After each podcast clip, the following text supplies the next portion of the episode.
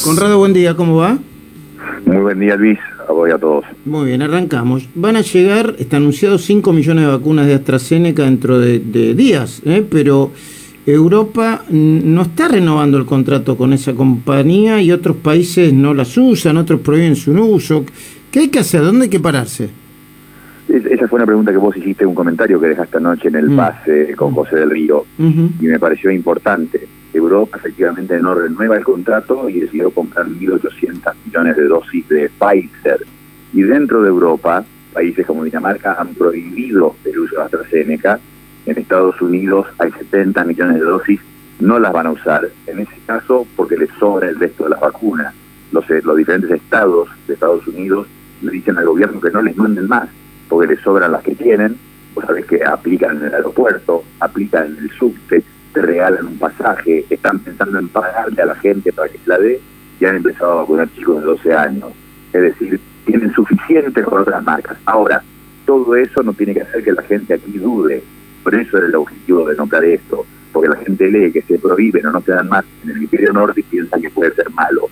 No, es una buena vacuna y especialmente en un país con alta diseminación como la Argentina, es tan valiosa como cualquier otra. De nuevo, la mejor vacuna es la vacuna que se aplica, así que Covishield, que es la AstraZeneca que viene de la India, o la AstraZeneca que llega en cuatro cargamentos aparentemente cuatro millones que estaban pendientes de México, más el casi millón que llega por el fondo COVAX.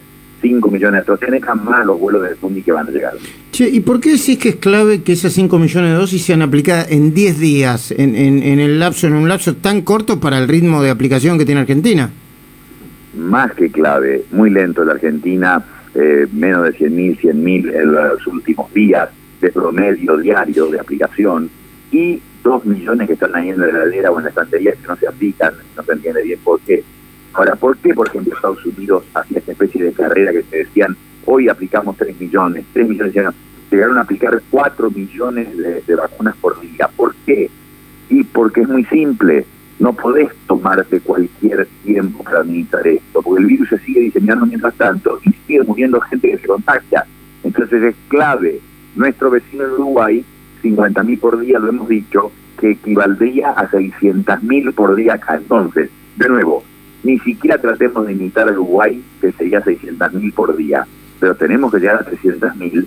Esas 5 millones, por ejemplo, que decíamos recién de AstraZeneca, las tenemos que dar en, en 10 días, en, en dos semanas como mucho. Mientras más rápido vacunás, mayor inmunidad ganás en la población, van a empezar a ir a gente más joven y cortás la diseminación del virus. Entonces, no es solo dosis disponibles, sino que la clave es dosis administradas.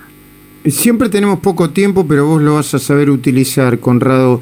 Hay un ranking de prestigio de la vacuna, prestigio social de las vacunas, ¿eh? más allá de, de su efectividad. Eh, a ver si yo estoy, estoy muy mal este, informado. Eh, pri- primera en ranking de, de prestigio, ¿eh? está la Pfizer, ¿no? Segunda la de Moderna, tercera la Sputnik, si, si mal no, si yo no, no mido mal, y, y recién cuarta está la Johnson Johnson, porque creo que hay algún problema eh, en- en- en- entre mujeres y varones, ¿no? Entre los efectos que tiene sobre las mujeres y los varones, ¿no? Sí, tu, tu ranking es muy bueno. En el tercer lugar sí pondría Sputnik, que la tenemos acá, pero la pondría justo con AstraZeneca. Tercer lugar, Sputnik con AstraZeneca. Cuarto lugar, Johnson Johnson, por ese problema de la trombosis, que es ínfimo el riesgo. Pero ahí viene la matemática. En los países con baja diseminación no la querés usar, porque el riesgo sea bajo, si en tu país no hay diseminación de virus, ¿para qué te vas a arriesgar por bajo que sea el riesgo? Ahora, en países como el nuestro, me encantaría que tuviéramos y nos llegara Johnson y Johnson, ahora la producción está afectada en Estados Unidos. De hecho, Estados Unidos acaba de ir a la India a pedir al Instituto de Plasma de la India a que fabriquen Johnson y Johnson. Y Novavax, que era una muy buena, con mucha expectativa, se ha retrasado en su producción, y vos no lo dijiste, Luis, pero parece que en tu ranking has dejado para el final las vacunas chinas, y estoy de acuerdo con vos, por muchas razones y distintas sombras de duda, eh, son efectivas para prevenir enfermedad grave y muerte, pero las dejas bien para el final del ranking. Si no nos queda tiempo para... Bueno, nos quedan unos segundos para el tema de testeo. Llegaron varios millones de testeos rápidos para usar en personas que presentan síntomas, pero vos decís que ese es el uso equivocado. ¿Por qué?